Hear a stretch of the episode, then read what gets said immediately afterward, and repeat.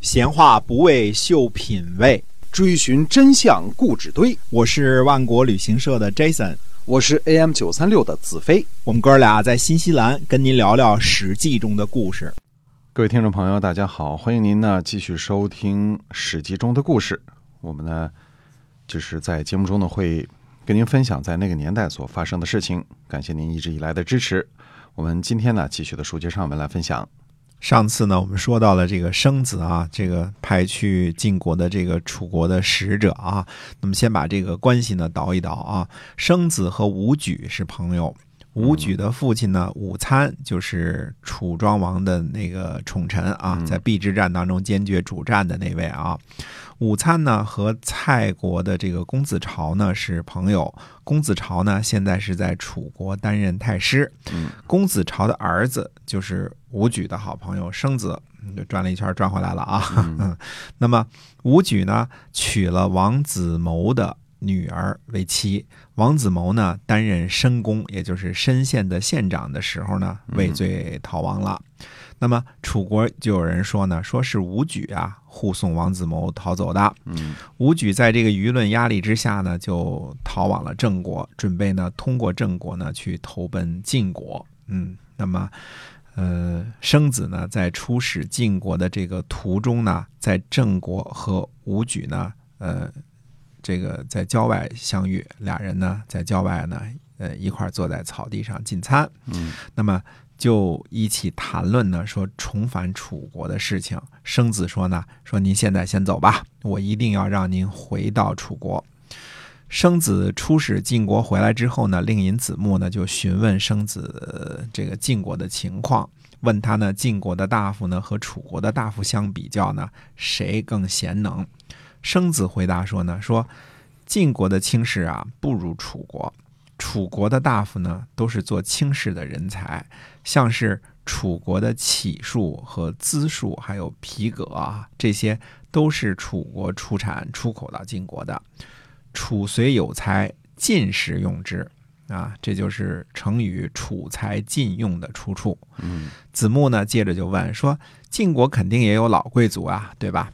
生子回答说呢：“说有是有，但是呢，确实。”晋国使用了很多楚国的人才，生子就接着呢跟他这个引经据典据典的说啊，生子说呢，我听说啊，善于治理国家的人呢，赏赐不越级，呃，刑罚不滥施，赏赐过多呢，淫邪的人也会得到了；刑罚过滥呢，好人也会遭殃。诗经里边说啊。人之云亡，邦国田瘁，就是说这个人才呢都跑了，没有好人，国家就会困苦。所以下书里边说呢，与其滥杀无辜呢，还不如治，呃，还不如这个，呃，这个治理松一点好。嗯，那就是惧怕失去好人呐。嗯，商颂里边也说呢，说不见不滥，呃，不敢代皇，命于夏国。封建倔服，这个生子旁征博引呢，就是他是在说理呢啊。其实《诗经》里边说的这个重视人才呢，呃，这个是重视人才，就是这个意思啊。其实跟这儿还不是特别的，嗯，不是特别的贴切，但是也也还行啊。这个，但是看这个其中生子说的话呢，夏朝呢看来是宁可宽恕，用刑比较审慎的这个政策。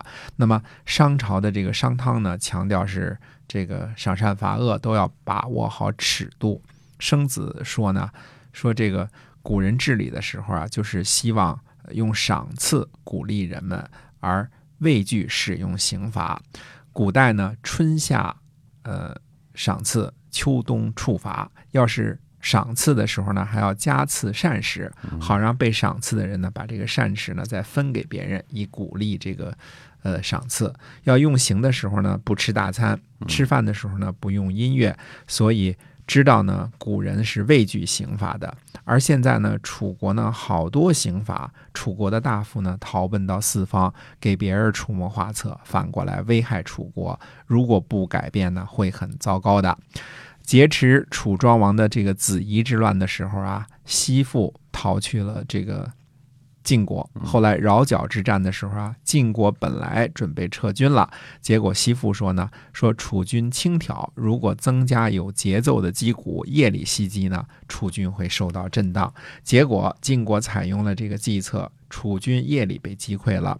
那么晋军呢，呃。又接着侵犯了蔡国和沈国，抓走了沈国的国君，还打败了申县和西县的军队。最后，郑国呢也不敢侍奉楚国了。楚国失去中原，都是出于西父的谋略。雍子的父亲和兄长呢，进谗言陷害雍子，国君和大夫呢处置不当，结果呢，雍子逃去了晋国。晋国呢，把雍呃这个这个封地给这个。雍子让他呢出谋划策，彭城之役呢，晋国本来要撤军了，结果雍子呢发布命令说呢，老幼可以返回，有病的可以返回，兄弟二人呢在军同在军中的其中一个人可以返回，精选士兵和战车，喂好马，吃饱饭，呃，这个排兵布阵，烧毁帐篷，明日交战之后呢。让楚国的使节返回，故意放了俘虏，结果在米角之谷呢，楚国军队夜里被击溃。晋国人呢降服了彭城，送给了宋国，带走了宋国的鱼食。啊，这这段前边我们讲过，有加了很多细节。看来啊，嗯，那么后来呢，楚国呢失掉东夷，子欣被杀呢，都是因为雍子的谋划。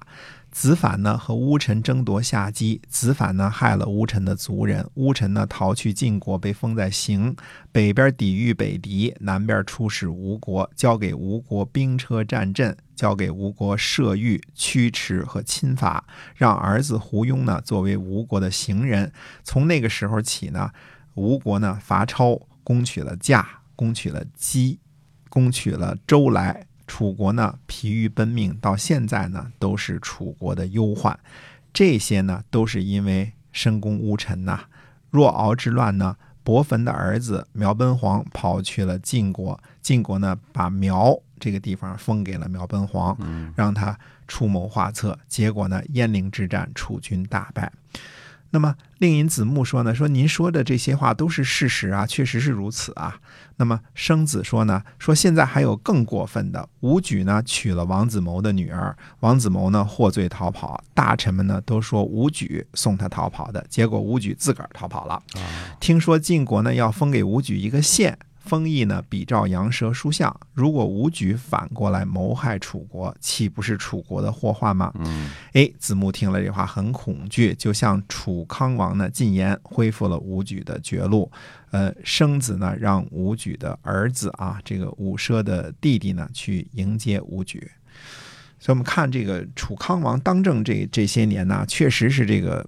嗯，刑罚比较重啊，经常这个杀大臣，对吧？经常杀这个宰相级的大臣，而且啊，所以大臣都跑了，哎，大臣都跑了，这就是历史上有名的这个呃楚才禁用的故事。当然，呃，武举最后还是被迎接回去了啊，否则也没有武奢和伍子胥什么事儿了啊。对啊，哎，那么这个楚国这段故事呢，今天先讲到这儿，下回呢，我们跟大家呃说一说这个呃这个晋国。这个一些事儿啊，怎么处置侵犯诸侯这个封地的事儿？好的，今天我们这史记中的故事呢，先跟您讲到这儿，感谢您的收听，我们下期节目再会，再会。